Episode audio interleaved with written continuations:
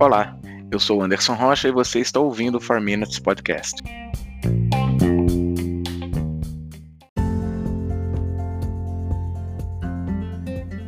No episódio anterior, nós falamos sobre o padrão de falhas no tempo apresentado pela maioria dos bens produzidos na atualidade.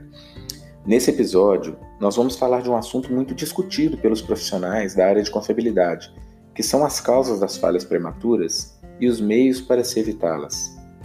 Afinal, o que causam falhas na fase de mortalidade infantil dos nossos produtos? Bom, esse tipo de falha ocorre principalmente devido a dois fatores erros de projeto e emprego de materiais inferiores no processo de fabricação. Deixe-me contar uma pequena história para vocês. Durante a Segunda Guerra Mundial, submarinos alemães conhecidos como U-boats instauraram o pânico no Oceano Atlântico. Eles afundaram cerca de 3 mil navios mercantes e 150 navios de guerra. Entre junho de 1941 e fevereiro de 1942, a eficiência dos U-boats foi extraordinária. Os alemães afundavam navios numa taxa maior do que os britânicos conseguiam fabricar. Ou seja, se esse ritmo se mantivesse, as ilhas britânicas seriam massacradas. Quando foi em 1940, os engenheiros navais britânicos chamaram os americanos e falaram: Vem cá, será que vocês podem nos ajudar a produzir em seus estaleiros uma classe especial de navios de carga? Os americanos toparam, mas eles pegaram o projeto original e planejaram um navio ainda maior, capaz de viajar a 11,5 nós, isso é cerca de 21 km por hora, e transportar quase 12 mil toneladas de carga, com um alcance de 37 mil quilômetros.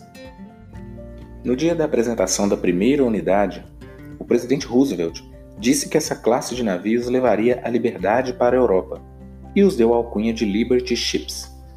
Das quase 3 mil unidades produzidas, cerca de 300 foram destruídas por inimigos, mas vários simplesmente se partiram ao meio ao serem atingidos por ondas mais fortes no mar.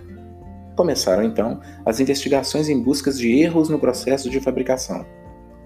Naquela época, com a maioria dos homens na frente de batalha, muitas mulheres trabalhavam na soldagem das peças dos navios.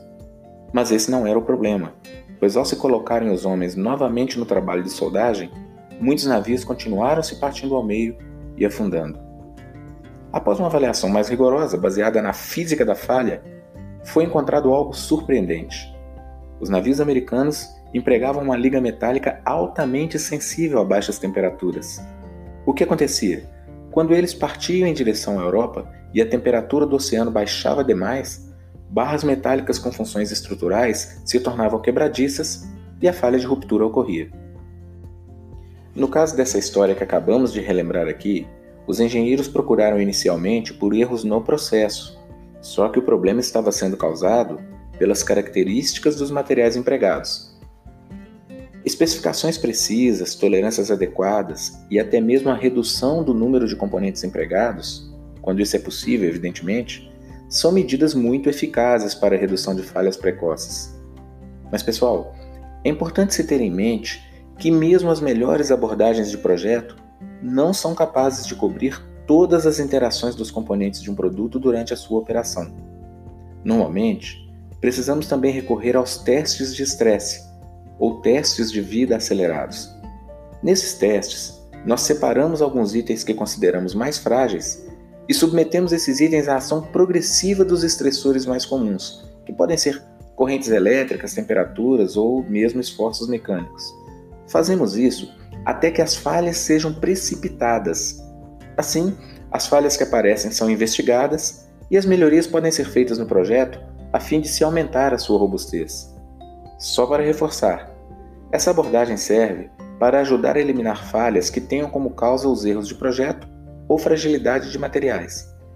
Esses erros se manifestam mais tarde como falhas no produto. É isso aí, pessoal. Eu espero que vocês tenham apreciado e até a próxima.